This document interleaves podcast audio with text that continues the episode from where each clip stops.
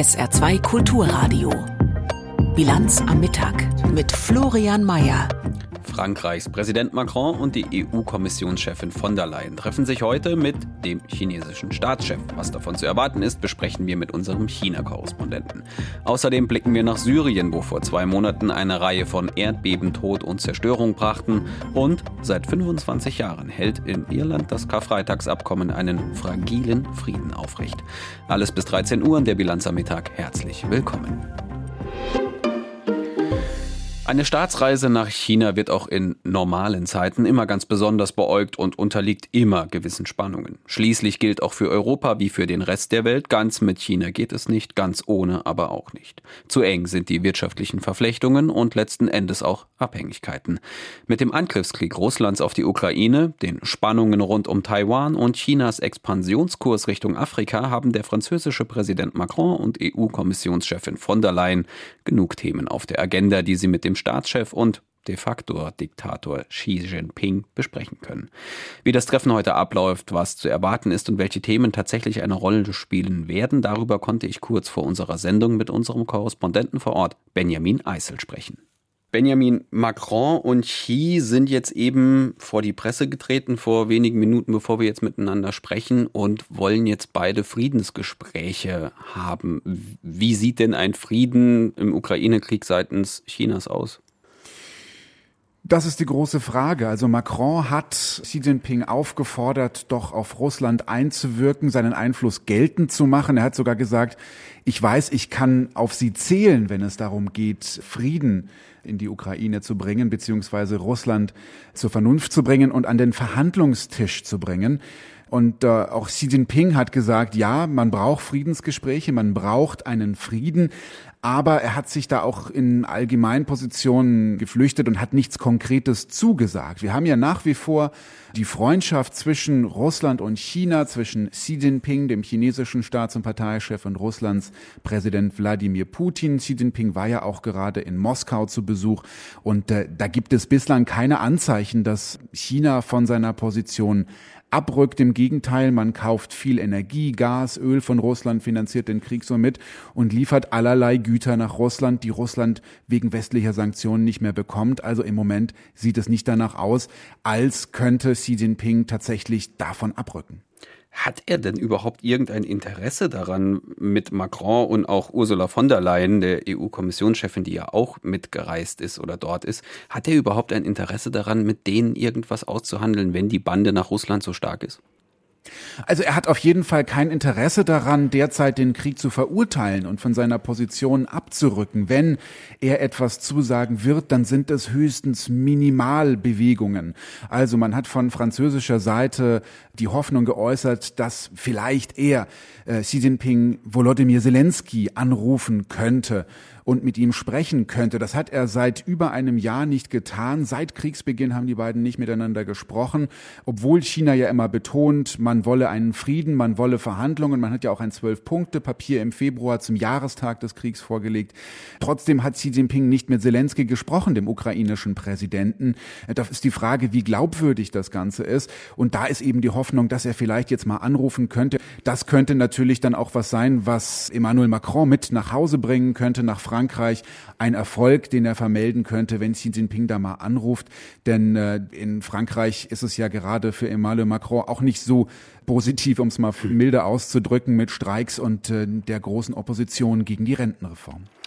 Jetzt befindet sich Xi dadurch ja durchaus in einer für ihn eigentlich angenehmen Position. Also man setzt auf ihn, man setzt Hoffnungen in ihn. Steckt da auch Taktiererei von ihm dahinter, dass er quasi von der EU umworben werden will?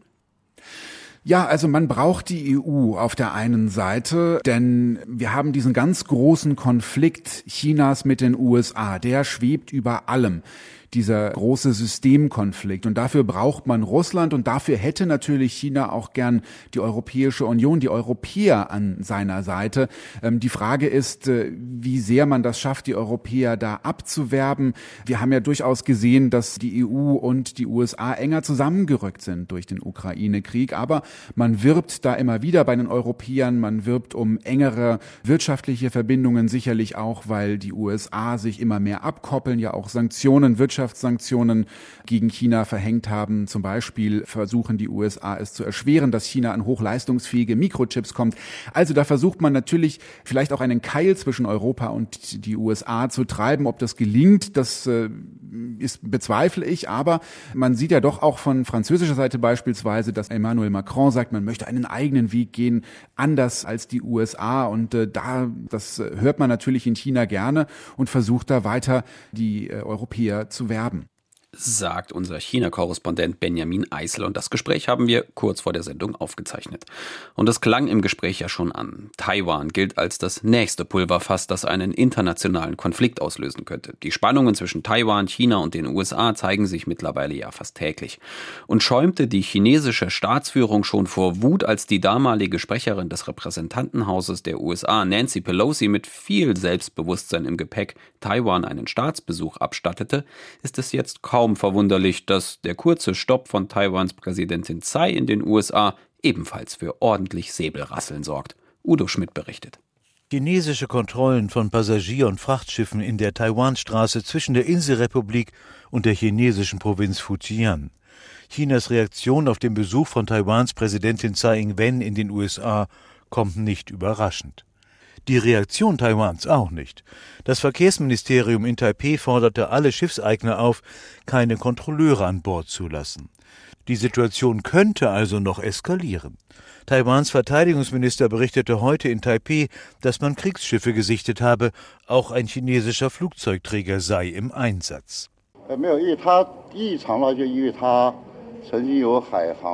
Diesmal ist der Einsatz des Flugzeugträgers Shandong anders als sonst. Wir haben ihn schon oft beobachtet, aber jetzt haben wir einen sehr sensiblen Zeitpunkt. Es wird einen Grund für den Einsatz geben. Wir werden weiter beobachten und haben unsere Pläne.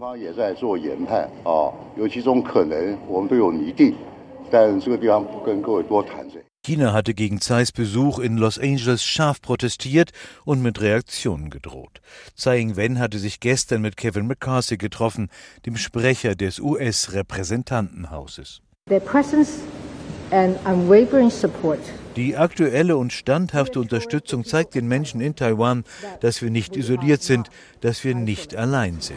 We are not isolated and we are not alone so Tsai nach dem Treffen. Die Reaktionen der Menschen in Taiwan in der Hauptstadt Taipeh sind ebenfalls positiv, aber es schwingt auch Besorgnis mit. Ich halte das Treffen insgesamt für gut. Kurzfristig kann es natürlich negative Auswirkungen auf Taiwans Wirtschaft haben.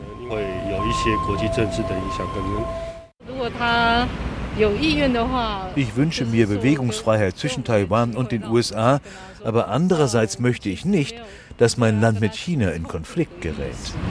Ein junger Mann im Dan Forest Park in Taipei hatte sich bereits gestern vor dem Treffen in den USA sehr deutlich geäußert. Wir Taiwaner sind von den chinesischen Reaktionen gelangweilt. Wenn ich für einen Spaziergang rausgehe, dann gibt es schon wieder Neuigkeiten aus der Volksrepublik. Wir sind daran sehr gewöhnt. Zeiss diplomatische Bemühungen sind sehr, sehr hilfreich für Taiwan. Wir werden wahrgenommen. Die Lage auf dem Tempelberg in Jerusalem spitzt sich weiter zu. Erneut hat es am gestrigen Abend und in der Nacht Unruhen gegeben. Nach internationalen Aufrufen sowohl an die palästinensische, palästinensische Seite wie auch die israelische Ruhe zu bewahren, kam es dann gestern zu Raketenabschüssen. Clemens Fehrenkotte.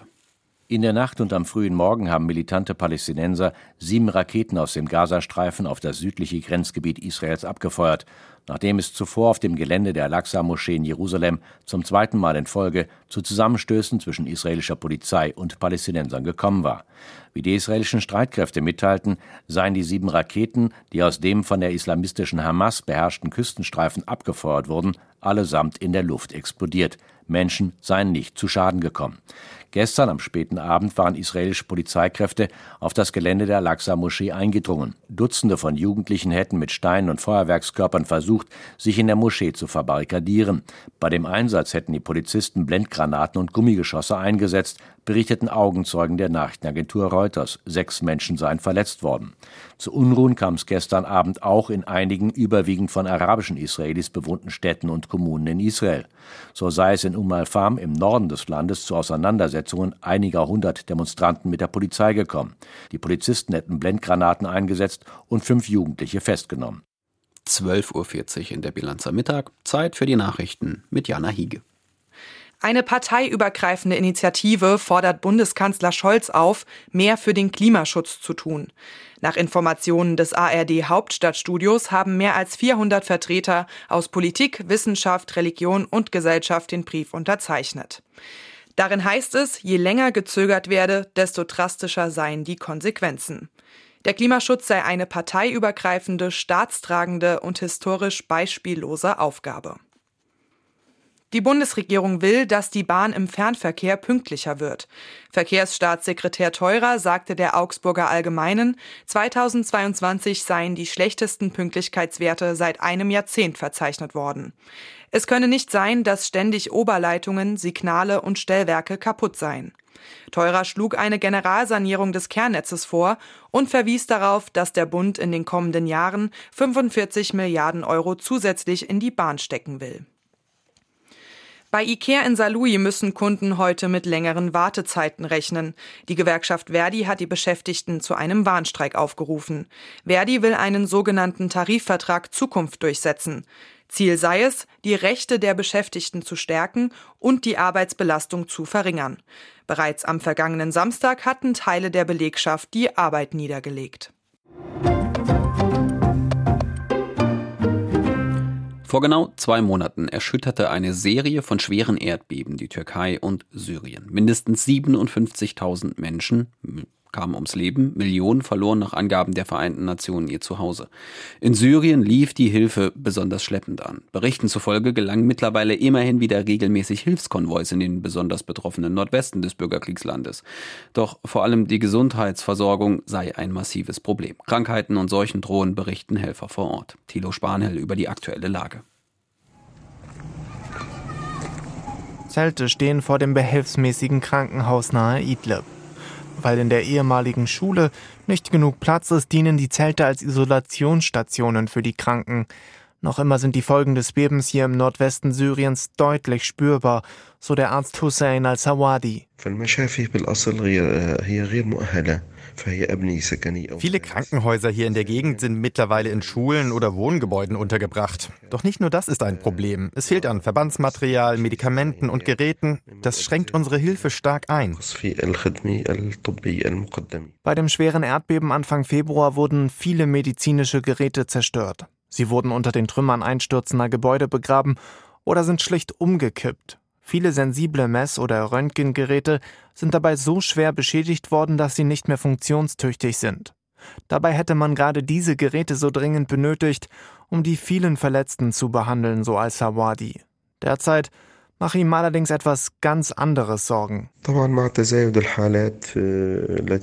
Es kommt wieder häufiger zur Cholera-Infektion. Das liegt sicher auch am Zusammenbruch der Infrastruktur. Die Versorgung mit Trinkwasser und die fehlende Kanalisation sind ein großes Problem, vor allem für die vielen Menschen, die jetzt in Zelten leben. Die Seuchengefahr im Nordwesten Syriens wächst. Und mit den steigenden Temperaturen dürfte auch die Zahl der Cholerafälle in den kommenden Monaten noch deutlich nach oben gehen, befürchten Experten. Ein Grund für die schlechte hygienische Situation in der nicht vom Assad-Regime kontrollierten Region ist auch die Unterbringung der vielen Menschen. Mehr als fünf Millionen sind nach Angaben der Vereinten Nationen in Syrien durch das Erdbeben obdachlos geworden. Viele mussten in Zeltstädte ziehen. Dabei waren schon vorher Hunderttausende in riesigen Lagern nahe der türkisch-syrischen Grenze untergebracht. Ende März haben dann noch starke Unwetter rund 3000 Zelte in den Lagern der Region zerstört, berichten UN-Hilfsorganisationen. Dabei sei die Lage schon vorher schwierig gewesen, so als Sawadi. Es ist für uns nicht leicht, in den Camps Hilfe zu leisten. Auch die Entsorgung von Abwasser ist ein Problem. Die Menschen sind in Zelten untergebracht, die sie kaum gegen Kälte oder gegen Hitze schützen. Auch wenn es immer noch an viele mangelt. Immerhin kommen wieder regelmäßig Konvois mit UN-Hilfslieferungen über die türkische Grenze nach Nordwestsyrien. Nach dem Erdbeben hatten viele Opfer in der von Aufständischen kontrollierten Region lange warten müssen, bis die ersten Lkw eintrafen. Dafür hat sich der UN-Hilfskoordinator mittlerweile öffentlich entschuldigt. Bis Ende März sind inzwischen mehr als 1200 Lkw mit UN-Hilfsgütern in das Gebiet rund um Idlib gelangt. Die älteren Generationen werden sich sicher noch daran erinnern, die aktuell jüngste dürfte mit dem Nordirland-Konflikt maximal im Zuge des Brexits ansatzweise in Kontakt gekommen sein. Was so entspannt als Konflikt bezeichnet wird, war nichts anderes als ein blutiger Bürgerkrieg auf der irischen Insel. Katholiken gegen Protestanten, Republikaner gegen Unionisten. Die einen für eine eigenständige irische Republik, die anderen für die Zugehörigkeit zu Großbritannien. Ein über Jahre brutal geführter Kampf, der tausende Menschen das Leben kostete und vor fast genau 25 Jahren mit dem Karfreitagsabkommen beendet wurde, wenn auch nicht zu 100 Prozent. Ein Vierteljahrhundert später herrscht politisch aber immer noch Eiszeit. Christoph Brössel über das Karfreitagsabkommen. David Honeyford kommt regelmäßig ins nordirische Regionalparlament und das, obwohl die Abgeordneten derzeit gar nicht zu den Sitzungen zusammentreffen. Denn eine Partei, die unionistische DUP, blockiert die Institution. Für David Honeyford, den Abgeordneten der liberalen Partei Alliance, gerade erst vor einem Jahr gewählt, ist das nicht ganz einfach. It's equally exciting and frustrating on equal, on equal measure. So das ist aufregend und frustrierend zugleich. In unserem Büro im Wahlkreis ist viel los. Dort kommen viele Wählerinnen und Wähler mit ihren Anliegen hin. Und wir bereiten uns darauf vor, dass es eines Tages wieder eine Regionalregierung gibt. Aber es frustriert zu sehen, dass wir keinen Wandel herbeiführen können. David erzählt, dass gerade erst ein Arzt bei ihm war in der Sprechstunde. Der berichtete von einem Patienten, der wahrscheinlich zehn Jahre auf eine Hüftoperation warten muss, weil die Wartezeiten so lang sind, der Gesundheitsdienst in Nordirland völlig überfordert ist. Es gäbe also viel zu tun. In Nordirland gelten besondere Vorgaben für das Regionalparlament und die Bildung einer Regierung. Seit dem Karfreitagsabkommen, das vor 25 Jahren vereinbart worden ist, gilt ein ausgeklügelter Mechanismus, der sicherstellen soll, dass keine Seite sich übergangen fühlt. Eine Regierung bilden sollen immer gemeinsam die Unionisten, die für den Zusammenschluss mit Großbritannien sind, und die republikanischen Kräfte wie Sinn Fein, die einen Zusammenschluss mit der Republik Irland anstreben. Die unionistische DUP blockiert hier allerdings mit Verweis auf die Vereinbarungen, die gerade erst der britische Premier Sunak mit der Europäischen Union verhandelt hat. Die Politiker der DUP wollen, dass keinerlei EU-Vorschriften in Nordirland gelten, was kaum möglich ist. Das Karfreitagsabkommen sieht vor, dass die Regeln geändert werden können. Bertie Ahern, der 1998 als irischer Premierminister an den Verhandlungen beteiligt war, befürwortet eine Reform. Meine Position ist ja, das Karfreitagsabkommen muss überarbeitet werden, wenn das Parlament wieder zusammengekommen ist, wenn es eine Regierung gibt. Und vor allem müssen das die Parteien selbst übernehmen. Die müssen sich mit dem Problem auseinandersetzen, dass die Institutionen in den vergangenen 25 Jahren über lange Zeit hinweg nicht funktioniert haben, dass die Regierung zusammenbricht jedes Mal, wenn es Streit gibt. Eine Reform sollte die Arbeitsfähigkeit des Parlaments wiederherstellen und würde das Vertrauen der Bürgerinnen und Bürger in politische Institutionen wieder festigen. Die Alliance drängt auf eine Regierungsbildung. Die drittstärkste Kraft in Nordirland kritisiert die Blockadehaltung der DUP. Die Alliance steht nicht für die Vereinigung mit der Republik Irland und auch nicht für die Union mit Großbritannien. Viele Wählerinnen und Wähler, die den Konflikt überwinden wollen, haben der Alliance ihre Stimme gegeben. David berichtet, dass seine Partei sich dafür einsetzt, dass die Schulen konfessionsübergreifend arbeiten. Auch 25 Jahre nach dem Karfreitagsabkommen trennen wir die Schülerinnen und Schüler nach dem familiären Hintergrund. Die Kinder werden voneinander separiert. Wenn die mit 18 an die Universität kommen, hatten die teilweise noch keine Begegnung mit der anderen Gemeinschaft. Nur sieben Prozent der Schülerinnen und Schüler gehen auf Schulen, die von Katholiken und Protestanten gleichermaßen besucht werden. Gerade erst hat die Alliance einen Vorschlag dazu erarbeitet. Doch um den umzusetzen, müssten auch die Regierung und das Parlament die Arbeit mal wieder aufnehmen. Nach 25 Jahren Karfreitagabkommen Ist also die Blockadehaltung immer noch die wohl einzig annähernde gemeinsame politische Agenda in Nordirland? Aber wie hat sich dieses Abkommen entwickelt? Wie wirkt es sich auf heutige Generationen aus? Und welchen Wert hat dieser Frieden angesichts des Brexits und den Komplikationen, die daraus entstanden sind? Über all das konnte ich mit Peter Neumann sprechen, Professor am King's College in London, Experte für Radikalisierung und Terrorismus und er hat selbst im nordirischen Belfast gelebt und studiert. Herr Neumann, das Karfreitagsabkommen liegt jetzt fast genau 25 Jahre zurück. Die Gen Z und die Gen Alpha, also die jüngsten Generationen, dürften mit diesem Begriff mittlerweile eigentlich wenig anfangen können, genauso wie mit dem Nordirland-Konflikt wahrscheinlich auch selbst. Welche Bedeutung hat das Abkommen heute 2023? Naja, für die Nordiren selbst hat es nach wie vor eine große Bedeutung, denn es hat natürlich einen unglaublich langen Konflikt beendet. 25 Jahre lang dauerte der Konflikt in Nordirland. Es gab 3000 Tote. 3000 Tote ist eine ganze Menge, wenn man sich vorstellt, dass Nordirland nur ein klein bisschen größer ist als das Saarland, also ein relativ kleines Gebiet. Und äh, dieser Konflikt hat im Prinzip das Leben der Menschen dort ganze Generation lang dominiert und auch zerstört und dass das zu Ende gebracht wurde auf so friedliche Weise, das ist nach wie vor ein großer Erfolg. Mhm. Im Zuge des Brexits wurden die Fragen rund um Nordirland wieder hochaktuell und bekamen ja auch sehr viele, ich will es mal praktische, auch für den Rest der Europäer spürbare Aspekte nennen. Wie hat sich der Brexit konkret auf die Situation Nordirlands ausgewirkt? Ja, ich glaube, dass es vor allem psychologisch war. Denn 1998, äh, als dieses Abkommen geschlossen wurde, war eigentlich die Erwartung vor allem der Katholiken in Nordirland, dass man diesen Frieden schließen kann, weil die Grenzen ja sowieso verschwinden, weil sich Europa eint und weil Grenzen immer weniger wichtig werden. Also diese Vereinigung zwischen Nordirland und Republik Irland, die ja viele Katholiken wollten, für die die IAA gekämpft hat, das war gar nicht mal so wichtig in einem sich einenden Europa. Und was der Brexit gemacht hat, ist eben alle daran zu erinnern, erstens, es gibt noch Grenzen und zweitens, diese Grenzen können auch wieder zurückkommen und höher werden werden. Und ich glaube, das hat die Psychologie des ganzen Karfreitagsabkommens so ein bisschen zerstört, weil die Hoffnung war eigentlich, dass diese Grenzen unwichtiger werden. Das heißt ja auch, dass im Grunde der Frieden, der an diesem Abkommen ja hängt und damit fest verbunden ist, auch 25 Jahre danach durchaus noch fragil ist. Also wenn man nach Nordirland reist, das reicht ja schon aus, um das ein bisschen zu erleben. Einige Viertel sind in Belfast immer noch strikt nach katholisch und protestantisch getrennt. Da stehen noch diese Mauern, diese Türen, die abends noch geschlossen werden zwischen den Vierteln. Und es ist ja mhm. schon ein politisches Statement, ob man die Stadt Londonderry nennt oder Derry. Erodiert genau. dieses Abkommen mit der Zeit?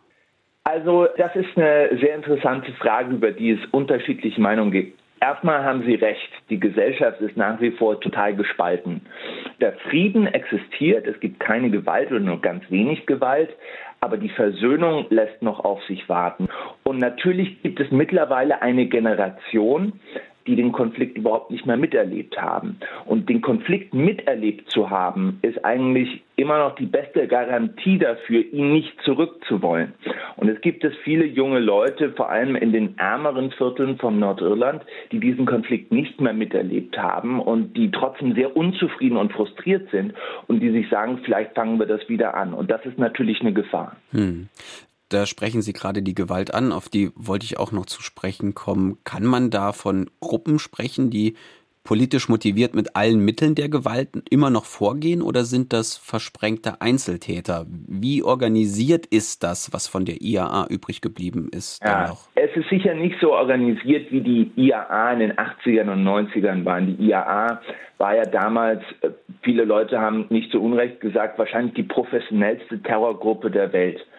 Und das ist heute nicht mehr so. Es sind viel weniger, sind weniger organisiert. Es gibt so Häufungen, aber keine richtigen Strukturen. Und vor allem gibt es sowohl auf der katholischen als auch der protestantischen Seite eine ziemlich große Überlappung mit der organisierten Kriminalität. Also diese sogenannten Terrorgruppen, die für angeblich politische Ziele kämpfen, das sind meistens auch diejenigen, die dir auf der Straße in einem Viertel die Drogen verkaufen. Damit finanzieren die sich, aber es ist manchmal gar nicht so einfach zu beurteilen, ob es sich da um eine politische Gruppe handelt oder ob es sich da um einfache, in Anführungszeichen, Kriminelle handelt. Dazu beiträgt ja sicherlich auch diese politische Blockadehaltung. Also eine Regionalregierung gibt es ja immer noch nicht. Wenn ich das richtig recherchiert ja. habe, ist seit Mai 2022 das Parlament de facto nicht mehr zusammengetreten, weil die DUP blockiert. Sinn Fein tritt sowohl in Irland wie auch in Nordirland an. Glauben Sie, wenn Sinn Fein es schafft, in beiden Ländern die Mehrheit zu kriegen, dass da eine Vereinigung nochmal realistisch wird? Also äh, auf jeden Fall Sinn Fein, also der damals der politische Flügel der IAA, ist ja eine richtig erfolgreiche Partei geworden. Die sind in äh, Nordirland die stärkste Partei mittlerweile und die sind auch in der Republik Irland, also im Süden von Irland, sind die laut Meinungsumfragen aktuell die stärkste Partei. Und das hängt damit zusammen, dass sie nicht so sehr mit dem Vereinten Irland oder mit der IAA-Assoziation, ganz im Gegenteil, die Tatsache, dass sie nicht mehr mit der IAA assoziiert ist, diese Partei hat ihr genützt, aber sie ist eine linkspopulistische Partei geworden. Und das kommt in Irland momentan sehr gut an. Und ich glaube, wenn es tatsächlich zu Sinn Fein geführten Regierungen auf beiden Seiten der Grenze kommt, dann wird der Druck für ein vereintes Irland nochmal ganz, ganz stark zunehmen. Und das ist nicht unbedingt positiv, denn die Tatsache ist, in Nordirland gibt es wahrscheinlich nach wie vor keine deutliche Mehrheit für eine Vereinigung Irlands.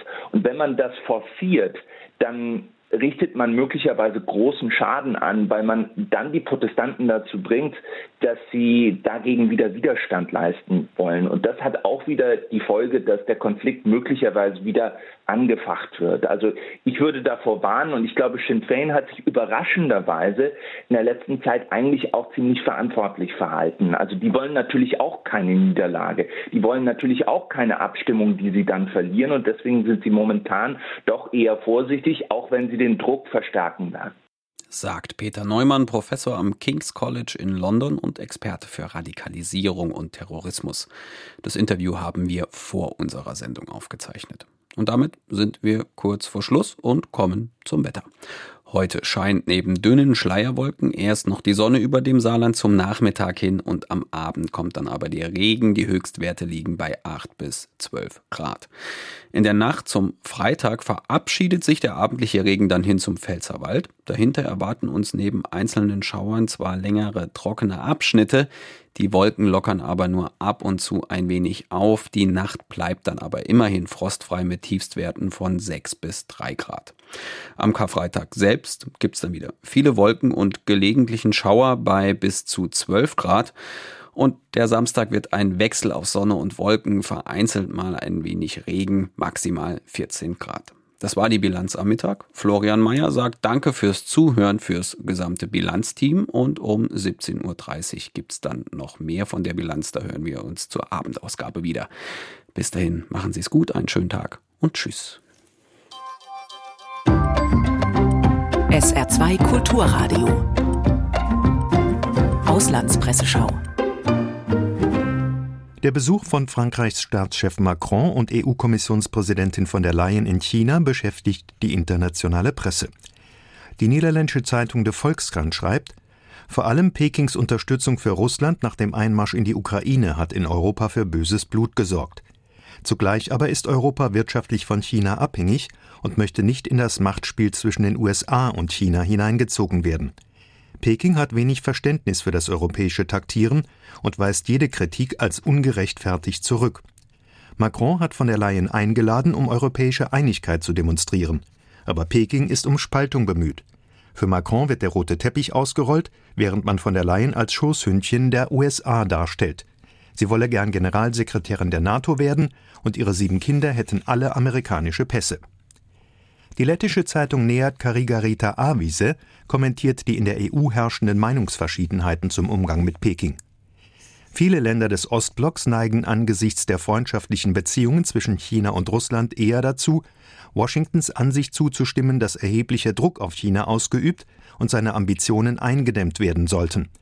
Andererseits ist das sogenannte alte Europa aus Angst vor einer zu großen Abhängigkeit von den Vereinigten Staaten daran interessiert, sein eigenes politisches Spiel zu spielen. Dabei spielen auch wirtschaftliche Interessen eine wichtige Rolle. Die britische Zeitung Financial Times schreibt, Der Krieg Russlands gegen die Ukraine war für die EU ein Wendepunkt, der einen tiefgreifenden Wandel in der Energie-, Wirtschafts- und Sicherheitspolitik erforderlich machte.